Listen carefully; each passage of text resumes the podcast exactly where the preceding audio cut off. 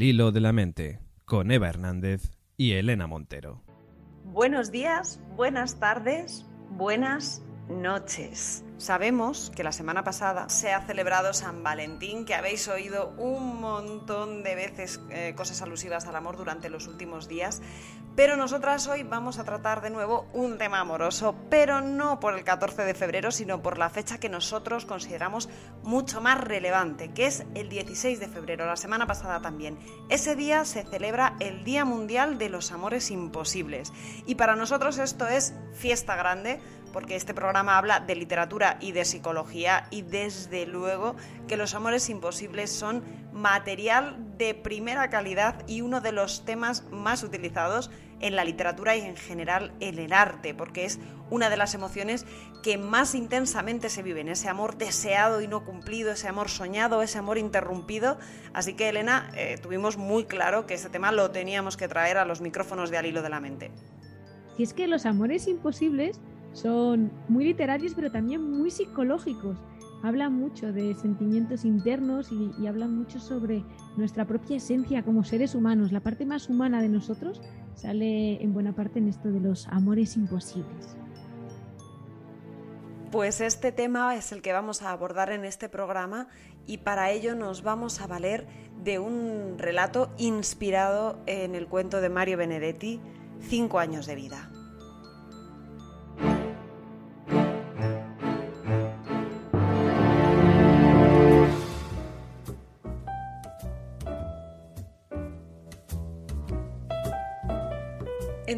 Los grupos de amigos siempre hay uno que quiere ser escritor.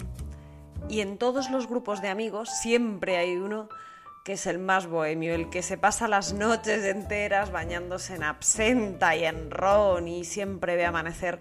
Y en todos los grupos de amigos siempre hay uno que es el, el, más viajero, el mochilero, el que, el que está seguro de que la felicidad está en recorrer mil países, conocer cientos de culturas y en todos los grupos de amigos siempre hay uno que es el soñador. En mi grupo estos cuatro roles los cumple la misma persona, Raúl. Siempre hablando de ser escritor, como esos poetas malditos del París del siglo XIX. Y como es el soñador y como es el viajero. Cuando terminamos la carrera decidió buscar un trabajo, pero en París. Y bueno, pues empezó haciendo lo que correspondía. Encontró un curro en el McDonald's mal pagado y donde pasaba 10 horas al día, pero eso sí, cuando terminaba, él siempre se iba a Montmartre a hablar con otros aspirantes a escritores de la colonia de migrantes latinoamericanos y allí se juntaban y hablaban de poesía y de sueños y bebían absenta. Y lo que no hacían era ver amanecer, por una parte porque había que madrugar para ir a hacer hamburguesas al curro y por otra parte pues porque en París el metro cierra a la una de la mañana y él vivía justo en la otra punta de la ciudad, tenía que recorrer dos líneas del metro, la 13 y la 2 y no se podía permitir pagar un taxi si le cerraban el metro, así que cuando estaba próxima a la hora de cierre, la una, él se iba siempre corriendo como una cenicienta en esos trayectos, todavía con el eco de las voces de sus amigos en el oído y el sabor del licor en la boca, la cabeza le bailaba de un tema a otro y él, él se obligaba, él se obligaba a pensar en algunas cosas. Se obligaba, por ejemplo, a pensar en su novia, que la había dejado en Madrid, una chica vallisoletana, majísima, que todas las noches le preguntaba por móvil que si la echaba de menos. Y él mentía. Sí, mucho. Y que dos o tres veces por semana le preguntaba también que qué tal iba, que hacía mucho que no le enviaba poesías, que si estaba escribiendo. Y él también mentía, sí, desde que estoy aquí no paro de escribir. Sin embargo, en los trayectos de metro, cada persona parecía evocarle posibles poemas, relatos, y por eso se le iba la cabeza mirando a los personajes que le acompañaban en los vagones de tren. Aquella noche, sus ojos se posaron en una chica tan francesa que parecía de mentira la piel blanquísima, la nariz chata y una boina calada hasta las orejas. A mi amigo se le pasaban las estaciones pensando en el verso que podría captar esa imagen y descartándolo después, para volver a formular otro y descartarlo después. hasta que el tren se paró, se encendieron las luces, las puertas se abrieron de par en par y cesó cualquier tipo de movimiento. Miró a un lado y a otro y en el vagón solamente quedaban la chica extraordinariamente francesa y él. Los dos salieron del vagón y recorrieron el andén hacia la derecha hasta el fondo para dar idéntico respingo cuando se encontraron con una valla que cercenaba el camino de salida. No cruzaron palabra, pero ahí fue cuando él por primera vez oyó su voz.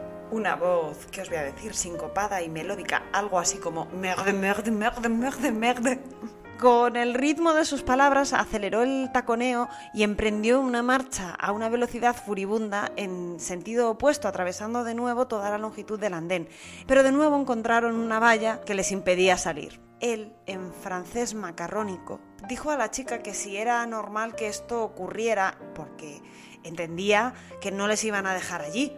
Ella dijo que no lo sabía, que suponía que llegarían los de seguridad para rescatarles. Iban pasando los minutos, pero lo único que pasaron fueron eso, los minutos, y ningún guardia de seguridad apareció para rescatarles del andén y abrirles las puertas del metro.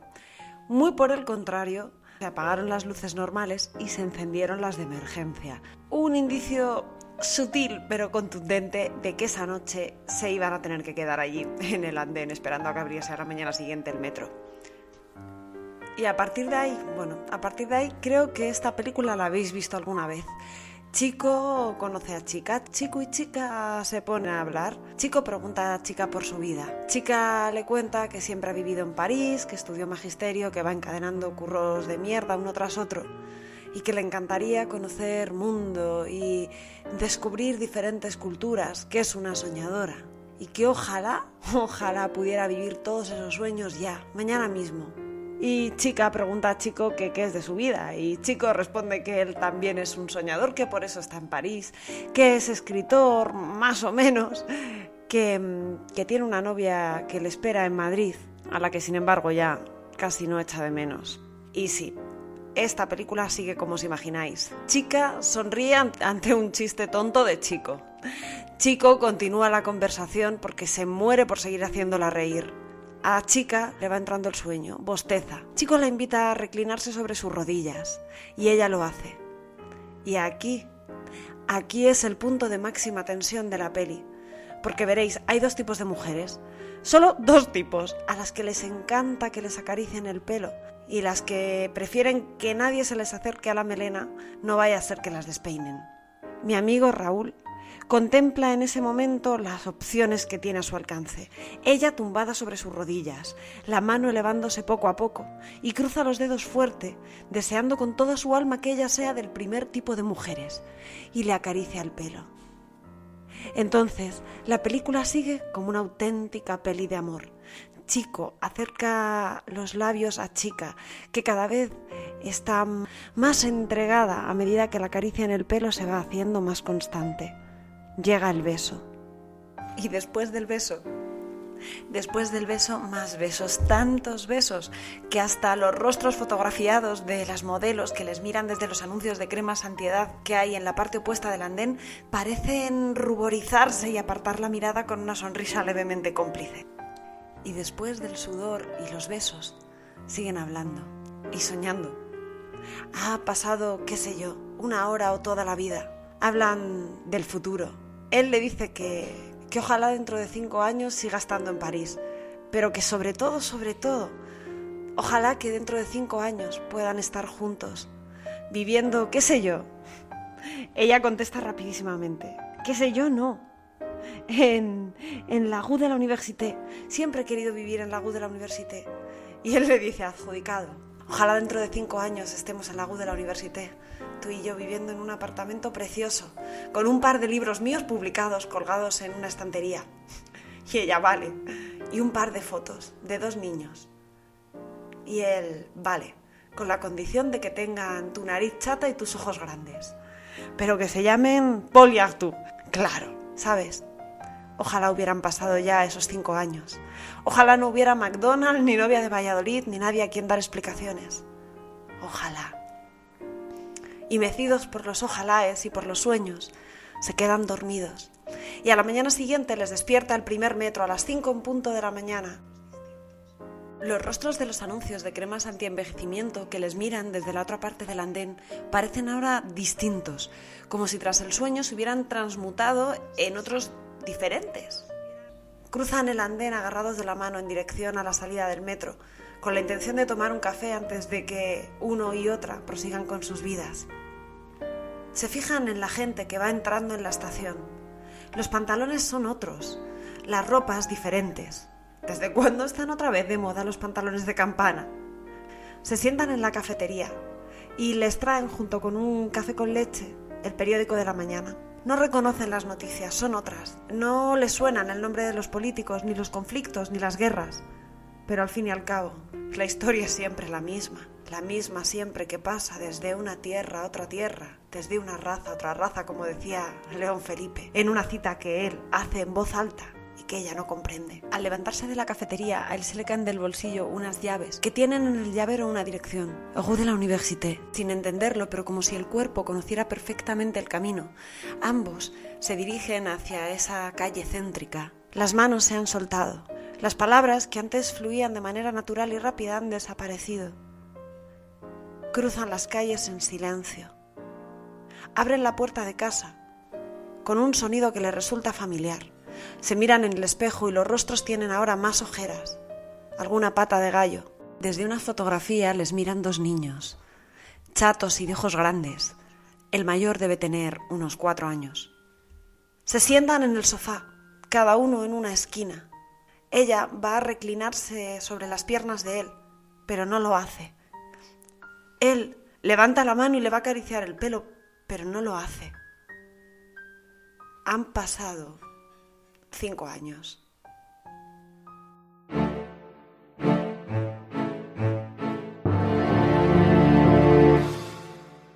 Estás escuchando Al Hilo de la Mente con Eva Hernández y Elena Montero con este relato de amor tan imposible y tan posible al mismo tiempo y tan cinematográfico también, nos adentramos ya en la parte psicológica de este programa. Y Elena, si te parece, te voy a hacer hoy una propuesta un poco diferente. Te voy a invitar a venirte al cine conmigo, no sé qué te parece. Me parece una idea fenomenal. Pues nos vamos a ir al cine porque, como comentábamos en el arranque, la literatura, las canciones y, por supuesto, el cine están plagados de amores que no pueden ser. Así que vamos a recorrer cómo se han reflejado estas relaciones de amor complejas o que de partida no parecen tan sencillas a lo largo de diferentes películas de distintas épocas y de distintos géneros.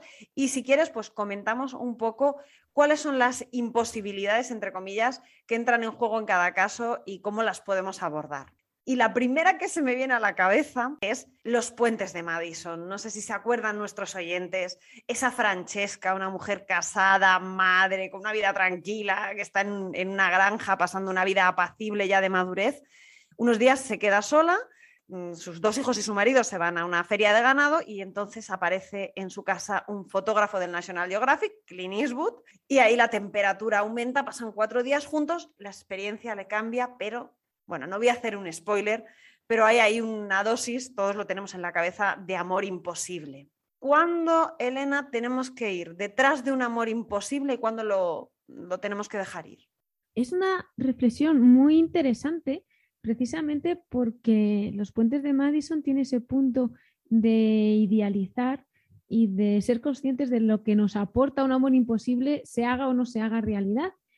Y yo diría que que la posibilidad de sentirnos queridos, que el conectar con otra persona, que el querer a otra persona es algo siempre bueno y algo siempre positivo si sabemos encajarlo en la realidad. Y otra cosa es con quién establezcas una relación de pareja, con quién, a quién tengas a tu lado en, esa, en ese día a día y con quién decidas esa estructura, que es una decisión eh, personal. Pero ¿por qué no el saber que, que somos capaces de conectar con mucha gente y, que puede existir el amor de muchas maneras sin que tenga que ser un amor romántico, un amor de pareja o un amor realizado, sino, sino solamente esa posibilidad ya nos, nos abre la mente y, y eso es sano psicológicamente. O sea, que es mentalmente saludable tener en dos planos diferentes un amor realizado y un amor soñado o recordado. es sano siempre que no compitan entre ellos, siempre que nos sintamos que, estamos, que están luchando por el mismo hueco. Sentir que hay personas a las que quieres y personas que te quieren, que, que eres, que tus posibilidades como ser humano son infinitas, que van más allá de la vida que estás viviendo, que existen mil vidas y aún así elegir una y otra vez la vida que quieres y en esa vida que quieres estar con la persona que quieres, eso es muy bonito y muy sano, sabiendo colocarlo en su sitio, sabiendo que el otro es un sueño y que puedes tener muchos sueños y puedes elegir una y una vez, una y otra vez la vida que tienes. ¿Qué está pasando por la cabeza de Meryl Streep, de la protagonista, cuando toma la decisión, esa imagen en el coche con la puerta agarrada con una mano, decidiendo si salir, si irse por una vida o por otra. ¿Qué está pasando por la cabeza de Meryl Streep en ese momento? Y lo que te preguntaba hace un momento, ¿cómo se toma esa decisión de una manera que a futuro nos vaya a ser positiva y no nos vaya a resultar un lastre?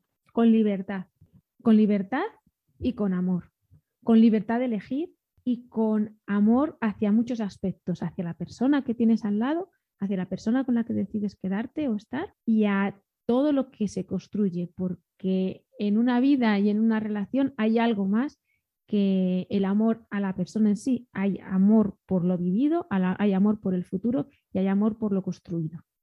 Y la última pregunta sobre esta peli que acabamos de recordar. ¿Por qué lloramos siempre? ¿Por qué lloramos tanto viendo los puentes de Madison? Por el sentimiento de pérdida, la tristeza. La tristeza siempre tiene que ver con la pérdida y por el amor, porque también se ve muchísimo amor. Lloramos tanto porque yo creo que todos creemos en otras vidas posibles para nosotros mismos, vidas que nos ilusionan y, vidas que dejamos atrás, vidas que no llegamos a realizar y todas son bellas. Sería interesantísimo poder tener más de una vida y poder realizar muchas cosas y poder amar a muchas personas y poder recibir amor de muchas personas y de muchas maneras, no solamente en una relación de pareja.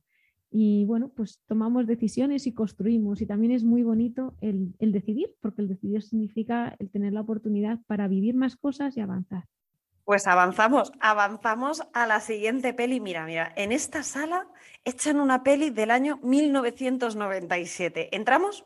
Vamos a ello. Es la boda de mi mejor amigo, Julia Roberts, esa Julianne con 27 años, crítica neoyorquina de restaurantes, cuyo mejor amigo de toda la vida, del que lleva años secretamente enamorada, le dice que va a casarse y ella, ella hace todo lo posible por evitar esa boda. Es, yo creo, la plasmación perfecta de un amor platónico. ¿Qué me cuentas al respecto, Elena?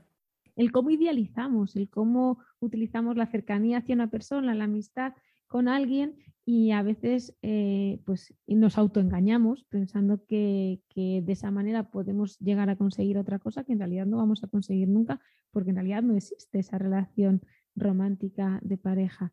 Y bueno, lo, complejo quizá también y lo que le da vidilla a la, a la película es la parte de intentar, de querer y hacer daño a una persona a la vez, o sea, porque estás realmente mm, luchando porque el sueño de, de, alguien no se cumpla por esa parte egoísta de algo que en realidad no se va a realizar y tú sabes que no se va a realizar. Entonces yo creo que ahí hay mucha parte de autoengaño. Es un amor imposible desde el que solo viene desde una parte. Y nos plantea también todo ese enorme tema que es la relación entre amor y amistad, de la que ya hemos hablado alguna vez, porque hay personas que cuando les gusta un chico o una chica intentan acercarse a hacerse amigos pensando que así tal vez surja una relación romántica y luego está la gente que piensa completamente lo contrario, que los amigos son intocables y que precisamente se puede iniciar una relación romántica con cualquiera con quien no se haya mantenido previamente una amistad pero nunca con un o una amiga. Desde el punto de vista de la psicología, eh, ¿cuál de las dos fórmulas es más acertada? Hay que entender que la amistad eh, forma parte de la relación de pareja en general, o sea, en realidad hay tantos tipos de amor de pareja como personas, como personas que están implicadas en la relación. Pero lo habitual es que hay una parte, un componente de amistad, pero también hay otros componentes diferentes. Entonces, si una amistad está muy llena de ese componente, si una relación es que tiene mucha pureza en esa amistad, a lo mejor no hay que añadirle nada más, no hay que añadirle ese, el compromiso de pareja ni, ni la pasión de la pareja, sino que está perfecta tal y como está. Entonces, bueno, aprender a distinguir y a colocar cada tipo de relación en, en un punto. Y entender también además que a veces el erotismo y la confianza precisamente no van tan de la mano, ¿no? Tiene que haber un cierto abismo. Ese misterio, esas ganas de descubrir, esa curiosidad, esa, esa pasión que viene por el querer más eh, de, de, alguien. Y entonces, claro, cuando sientes que ya, que ya ha habido una amistad en la que la persona da de sí lo que quiere dar y, la otra, y las dos personas están dando lo que quieren y están los límites claros de hasta dónde se quiere dar y hasta dónde no, pues es complicado crear ese espacio nuevo que no existe hacia esa pasión, hacia esas ganas, hacia, hacia, hacia ese descubrir. Pues vamos a seguir descubriendo amores imposibles en películas que además nos hacen recordar grandes momentos. Dejamos a Julia Roberts y nos vamos a una película oscarizada y también muy prototípica de amores imposibles. ¿Recuerdas Broback Mountain? Sí, claro que sí. Esa historia de dos vaqueros en el año 63 que sienten una atracción mutua, una química que traspasa la pantalla. Aquí hablamos de amores imposibles solamente por el contexto social exacerbado, tanto por la época como por dónde viven y a lo que se dedican.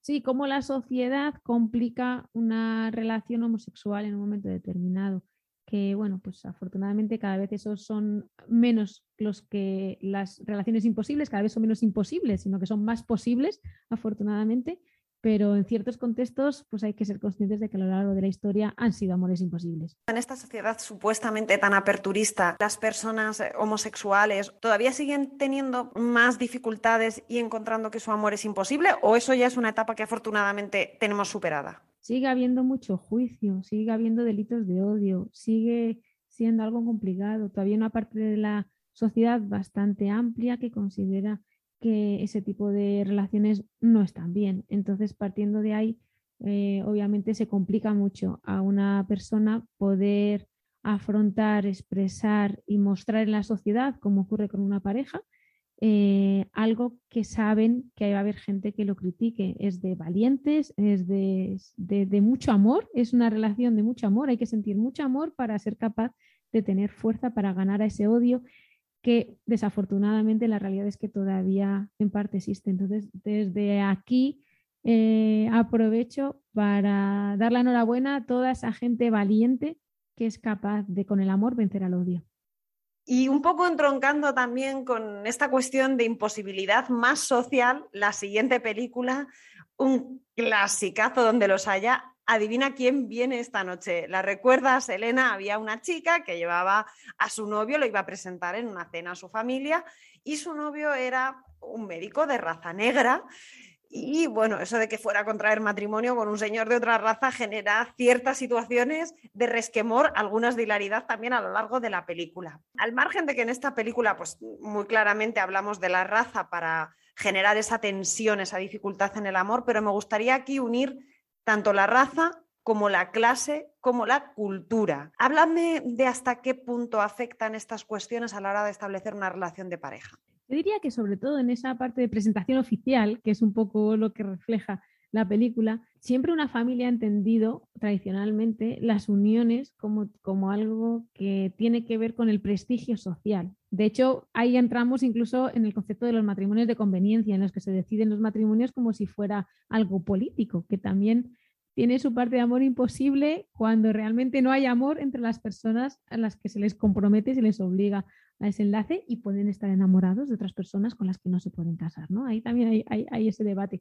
Pero mm, diría que, que, bueno, que como que siempre aquello que consideramos inferior por lo que sea, cuando ha habido, y, muy lamentablemente, cuando se, ha cuando se considera, cuando socialmente, por lo que sea, alguien considera que una raza es inferior a otra, o alguien considera que, una, que, ser de una clase o de otra influye en el valor de la persona, o, ese, ese tipo de cosas, eh, claro, nadie quiere para su, en su acuerdo político, si se entiende el vínculo como un acuerdo político, nadie quiere perder, lo que quieres es ganar. Entonces, que esa, la, persona que entra a formar parte de tu familia, que te dé un mayor estatus, de alguna manera, por el dinero, por la raza, por la clase, por, por los contactos, por la profesión, por lo que sea.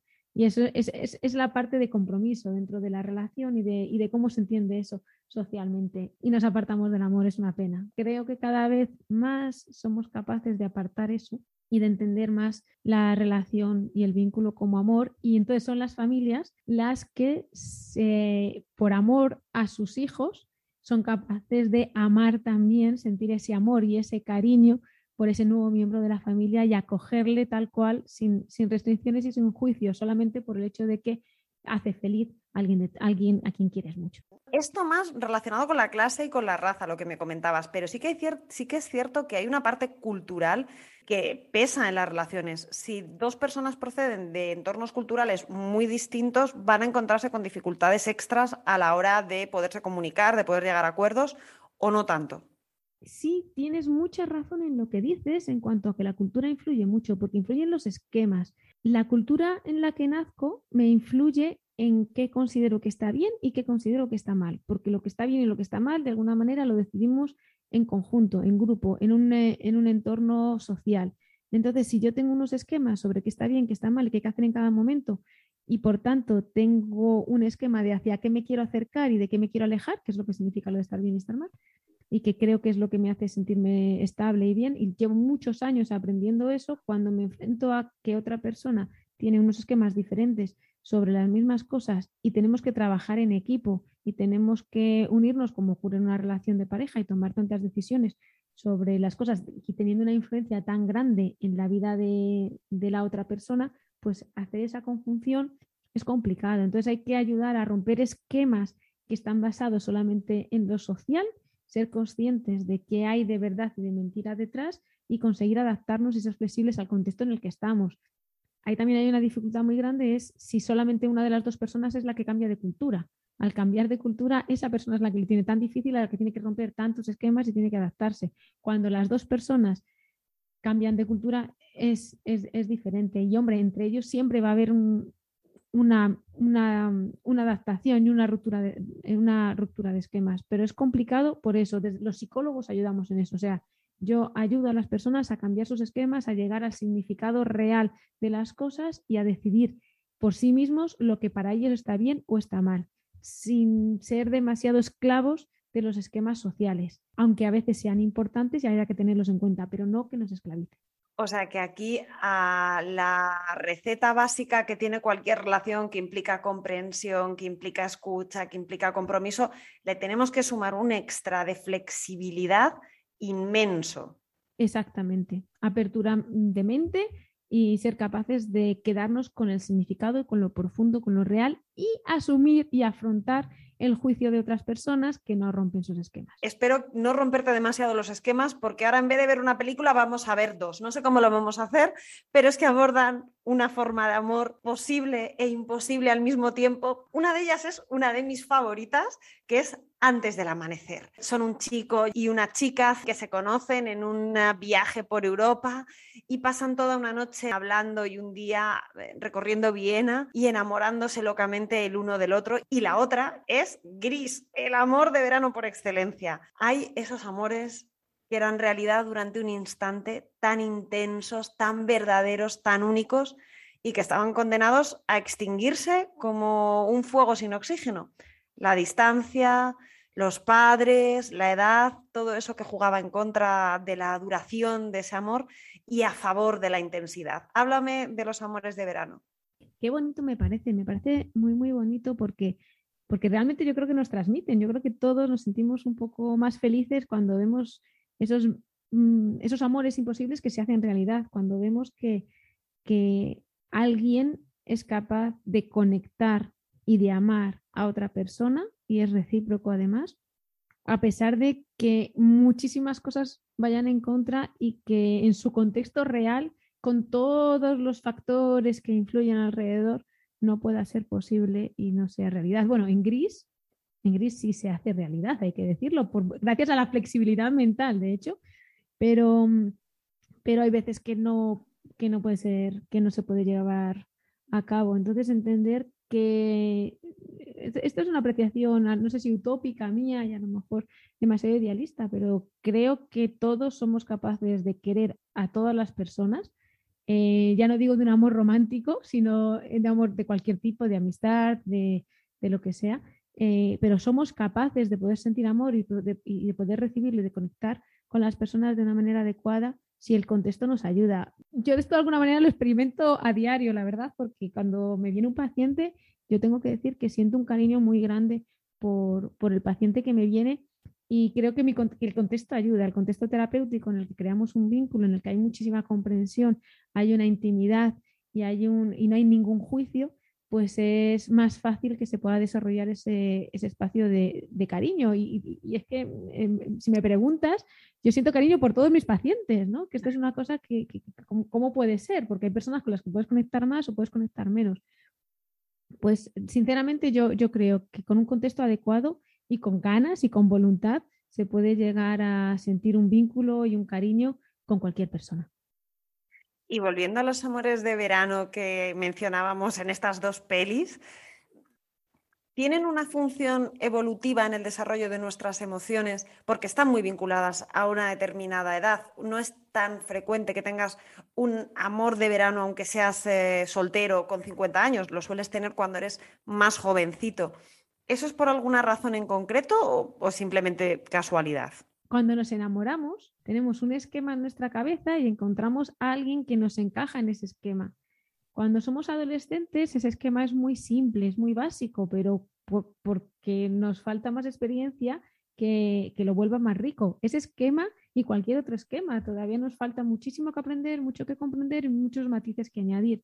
Entonces, es, es, muy bonito ver la intensidad de las emociones en ese tipo de amores y, en, casi todo. La, intensidad emocional de los adolescentes es, es, es fantástica, es increíble, es, ilusionante, es, un motor de fuerza inconmensurable. Pues con esa fuerza de los adolescentes, quedándome un poquito porque esto siguiente de lo que te voy a hablar aparece en gris y también porque la película que te voy a mencionar es una película claramente para público adolescente, que es Crepúsculo. Me diréis que tiene que ver Gris, que decías que nos quedamos un poco con ella. Con Crepúsculo no tiene nada que ver. Crepúsculo, para los que no la sitúen, es un adolescente que se enamora de un vampiro. Todo muy dramático, muy intenso. Pero ambas tienen, al menos a mi juicio, algo de chica buena quiere salvar a chico malo, de redención, de búsqueda de encontrar lo hermoso en una persona torturada. Esto también es muy de amores imposibles, porque mira que nos gusta a veces buscarnos a personas complicadas para intentar aportarles luz y mira que eso suele terminar, por lo menos hasta donde yo conozco, no suele terminar muy bien. Es que es tan bonito creer en la fuerza del amor, es tan bonito sentir que ese amor va a poder con todo. Necesitamos tanto creer en, que se pueden romper esquemas, que se puede luchar contra todo. Lo que hablamos de, como si nos ponemos a hablar de Romeo y Julieta, o sea, si, nos ponemos a hablar de, luchas y de cosas que parecen imposibles, que están, que, que, hay muchos esquemas que va todo en nuestra contra, sentir que hay algo que puede romperlo todo es también muy adolescente, pero también es tremendamente bonito, porque los adolescentes sufren mucho todavía él, estoy viviendo la sociedad, no la que he creado yo ni mi generación, sino la sociedad que han creado genera otras generaciones anteriores a mí, y tengo que aguantarme con esos esquemas que ya no van conmigo porque estoy influido por otra serie de cosas, porque soy una generación diferente y me estoy comiendo y tragando y aguantando con esos, con esos esquemas que, que, que, que tengo que soportar. Entonces, con, desde el amor puedo coger esos esquemas que son anticuados, que no van conmigo y romperlos. ¿Por qué? Porque yo tengo una, una, fuerza dentro muy grande que nadie más puede comprender, porque es lo que nos pasa cuando amamos. Sentimos que nadie ama como amamos nosotros entonces, tengo algo dentro que es tan poderoso, tan fuerte, es tan único, tan especial que puede con todo. Y eso es muy, muy, muy bonito. Y a veces eh, eso que queremos romper, pues es el, la tristeza, es el miedo, es el sufrimiento, es el malestar, es, la, es una vida difícil para otra persona. Son cosas que no queremos que existan. Y sentir como con lo que más fuerza sentimos, con lo más grande, con lo que más arrastra, que es el amor, sentir que podemos luchar contra eso es, es, es increíble y además, déjame que lo diga Eva, es que es verdad. O sea, no hay nada en el mundo que pueda más contra el dolor, contra el sufrimiento, contra el miedo, contra la tristeza, contra la patología, contra la patología mental, contra el, el, el, lo insano, eh, que el amor. El amor es esa fuerza que puede más que nada. Yo trabajo desde ahí. O sea, yo cuando me viene alguien con miedo, lo que le ayudo es a fomentar el amor, que es lo que le ayuda a luchar contra ese miedo. No hay nada que tenga más fuerza, ninguna teoría, ningún esquema, ningún nada de ciencia que tenga más fuerza que eso. Estoy de acuerdo contigo plenamente, pero estoy sintiendo como si me lo pasaran por telepatía a muchas madres de chavales adolescentes y a muchas amigas y amigos que están viendo a otros adultos meterse en relaciones súper complicadas diciendo, pero hombre, a veces esa carga es demasiado pesada, a veces cuando intentamos tirar de alguien nos vamos nosotros detrás. ¿Cómo medimos, eh, cómo llegamos a un término medio entre creer en la fuerza salvadora del amor y en la fuerza sanadora del amor y no dejarnos arrastrar a situaciones que nos están a nosotros dejando sin luz y sin energía? Es que a veces con el amor se mezclan otras cosas. Se mezclan también, se mezcla también dependencia, se mezcla también em, deseos que queremos de cambiar nuestro autoconcepto. Hacemos cosas que no son sanas queremos que cosas que no son sanas se curen a través de una relación que tampoco tiene por qué ser sana. De hecho, si, si, son cosas que no son sanas de nosotros, es muy difícil que lo que se ponga en la relación sea sano. Entonces, desde ahí, ¿qué es lo ideal? Pues ser capaces de sanarnos primero nosotros, el luchar por tener una buena autoestima, que eso se lucha toda la vida en realidad y se lucha también a través de las relaciones, pero no buscar que la relación sea la que nos salve de nuestros demonios, sino que sea algo que construir, algo en lo que poner la mejor parte de nosotros mismos y desarrollar y hacer crecer y, que, y, que, florezca, que la fuerza del amor sirva para romper esquemas y romper cosas que no son buenas, pero no para evitarnos el trabajo, o sea, no entrar en la pereza de que lo que realmente tengo que hacer yo, que es por subir mi autoestima, creerme a mí misma, etcétera, eh, dejarlo en manos del otro, que a través de la relación de pareja me quiera y creer que con eso ya no me tengo que ocupar de lo mío. No, no, no. Lo que es de cada uno se tiene que ocupar cada uno. Nos vamos acercando ya al final del programa, pero la siguiente peli habla mucho de esta fuerza del amor que tú hablabas como absoluta impulsora de cualquier proceso de sanación. Es una mente maravillosa.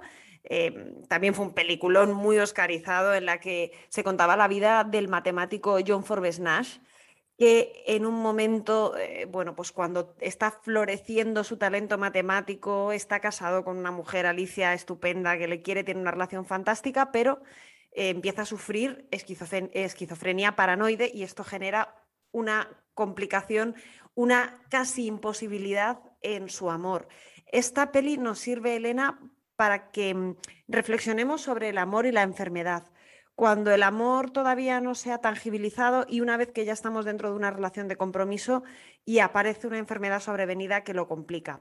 Sabiendo que el amor puede con todo, pero también siendo conscientes del sufrimiento que esto implica, ¿cómo hacemos esa gestión? ¿Qué tenemos que trabajar dentro de nuestra cabeza? Porque entiendo que probablemente además tengamos oyentes que, que lo están viviendo, que tienen una pareja que tiene una enfermedad grave o que se plantean que quieren estar con alguien pero que tiene algún problema físico o psíquico. Aquí hay dos cosas, dos preguntas que nos surgen porque es una situación verdaderamente complicada, difícil, incluso me estoy imaginando a cuidadores durante muchísimos años que, que sacrifican muchas cosas por esa relación y por ese compromiso que tienen, que podrían romper el compromiso, pero deciden estar ahí y quedarse. Entonces, por un lado está el, compromiso y el lo mantengo o no, me quedo o me voy.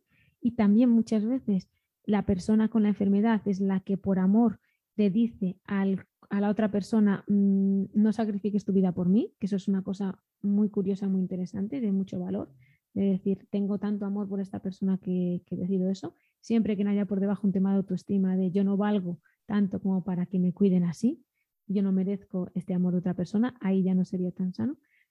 Y la otra situación es si lo hago, ¿cómo lo hago? Si, decido mantenerme en ese compromiso, que es una decisión personal y libre, eh, que es verdad que normalmente se espera que se siga ese compromiso porque en, esa, en una relación de pareja estable hay esa parte de compromiso, compromiso social con, con esa persona y delante y de cara al resto de amistades y al resto de, y a la familia, como de, cuidar a alguien de una manera más íntima, mm, sea ya y sin saber si vas a ser tú quien vas a caer enfermo o va a caer enfermo la otra persona. Luego es el cómo lo hago, cómo lo llevo a cabo, cómo soy capaz de seguir queriendo a esa persona a pesar de todo el conflicto la parte negativa que me trae y cómo limita mi libertad y cómo me afecta. Pero es muy bonito llegar a hacerlo. Ese cómo se trata al final de entenderlo como una vicisitud de la vida, es una complicación que te llega, que te ha llegado a través de tu pareja, pero te podría haber llegado ante, cualquier otra cosa de tu vida y que mm, decides enfrentarla y decides que no enturbie el amor. O sea, una cosa es cuánto quieres a tu pareja y otra cosa es qué conflictos, qué dificultades, qué os ocurre en la vida, entenderlo como algo que, que te ha venido y sobre lo que quieres tener ese compromiso y luchar por ello y afrontarlo, afrontarlo como el que tiene cualquier otra dificultad y pedir ayuda si vemos que lo necesitamos también, que a veces el cuidador requiere también ser cuidado y en esa ayuda tenéis un papel muy importante los psicólogos. Sí, y, trabajadores sociales y asistentes sociales y terapeutas ocupacionales. Hay mucha gente alrededor que puede ayudar eh, en estas situaciones porque es verdad que a veces esas enfermedades son muy complejas. Entonces, comprometernos sin desgastarnos, que es difícil que es difícil porque a veces el compromiso es tan intenso que, es muy difícil tener la, opción de un equilibrio y tener las posibilidades de, esa ayuda, porque a veces la sociedad no da tanta ayuda como debería y deja que recaiga demasiado en, las parejas eh, un esfuerzo y un cuidado de, una persona en concreto que tiene una enfermedad y que como tal entendemos, o así lo entiendo yo, que toda la sociedad debería poner su granito de arena para ayudar y que no recaiga solamente en una persona pero aún así, pues es el, buscar la ayuda que se pueda. Eh, los psicólogos estamos ahí para ayudar. Yo, yo, esto lo he visto en consulta, me he encontrado con pacientes que me han venido desde ese rol de cuidador y se puede, se puede estar mejor y se puede llevar mejor y se puede vivir mejor de lo que pensamos y se puede mantener el amor durante todo ese tiempo. Amor, pero sin culpa y sin obligarnos a ser superhéroes. Y justamente relacionado con el compromiso y con que cuando establecemos una relación de amor creamos también una familia, surgen ahora nuevos modelos de familia que generan nuevas imposibilidades en el amor. Penúltima película, una española, ¿te vienes? Vamos para allá. Bueno, ponte la chaqueta porque va a hacer frío. Los amantes del círculo polar, dos personas que se encuentran, que sus padres se hacen pareja. Y ahora tenemos a dos hermanastros. Y esto también nos sonará mucho más prosaico, mucho menos artístico, pero también de nuestra vida cotidiana y de nuestra juventud, lo serrano. ¿Esto es un amor imposible?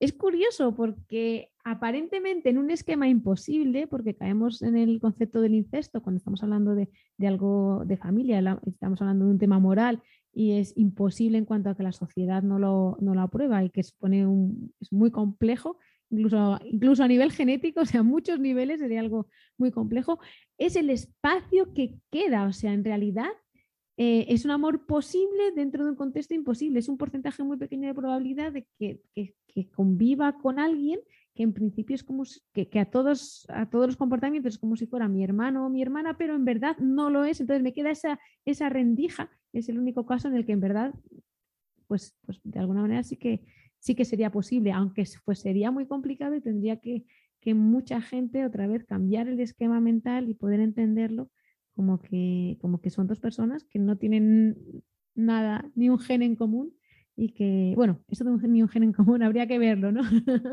Pero bueno, que no tienen, que no son hermanos de sangre como tal y que, y que puede darse ese, ese amor. Claro, es que esas nuevas filiaciones se van a producir cada vez más frecuentemente en una sociedad en la que ya no hay una sola pareja para toda la vida, sino, bueno, muchas nuevas en las que se van formando nuevas familias que aparecen y desaparecen y puede surgir el amor. Aunque yo no me puedo resistir a hacer un pequeño spoiler, puede que al final todo haya sido solamente un sueño. Y la última película que vamos a comentar hoy, mirando hacia el futuro, eh, bueno, o tal vez hacia el presente ya. No sé si te acuerdas de Her. Corre el año 2013 cuando se estrena esta película, en la que el prota se enamora de su teléfono móvil, del asistente que está al otro lado de su teléfono móvil. Es como si nos enamoráramos de Siri o de Alexa. En un mundo en el que nos vamos aproximando cada vez más a la inteligencia artificial, ¿el amor exige sí o sí que seamos humanos? El amor exige que nos sintamos aceptados, comprendidos y valorados en lo que somos y hacer lo mismo con, con lo que haya al otro lado. Y sentir ayuda, sentir intimidad, sentir compromiso, sentir confianza, sentir amistad. Todo eso es humano, porque somos los humanos los que sentimos. Pero podemos llegar a caer en eso, podemos llegar a sentir todo eso sin caer en la cuenta de que lo que hay al otro lado no siente, puede expresarnos, nos puede dar todas esas condiciones, pero sin sentir. Pues es que, claro, los sentimientos, ¿cómo los vemos? Los sentimientos los notamos en las conductas de las otras personas a nuestro alrededor. Y si un ente que no es humano tiene las conductas de las que se extrapola que, que estamos preparados psicológicamente para sacar de ahí la conclusión de que hay amor, entonces podemos llegar a pensar que hay amor, aunque, aunque el error, digamos, está en esa extrapolación, es que no hay un sentimiento detrás de amor porque no, no hay la empatía, en ese caso, pues es una empatía mental, pero no es real en cuanto a que no se corresponde con un sentimiento detrás porque no lo hay. La inteligencia artificial y la robótica nos va a enfrentar a una serie de dilemas psicológicos y filosóficos que creo que ahora mismo todavía somos solamente capaces de atisbarlos. Y me dejo un montón de películas en la guantera aquí guardadas para una segunda parte.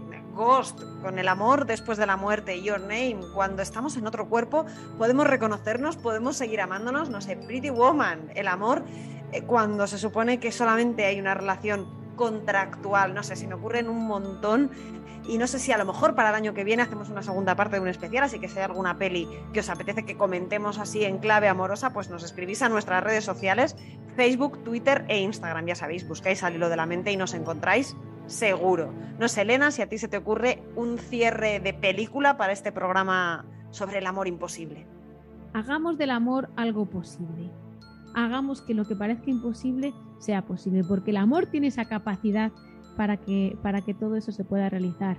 Y, entendamos el amor de una manera mucho más amplia, y no solamente desde el amor de pareja, sino el amor como, como algo que va más allá. A veces en las amistades, en las relaciones de familia, en, en mucho tipo de relación humana, hay dificultades e imposibilidades. Vamos a luchar por el amor, para hacerlo, por hacerlo posible y, por hacerlo posible sin desgastarnos, sin quemarnos, sin hacernos, sin hacernos daño, para que sea sano, porque realmente el amor debe ser sano para todos los implicados.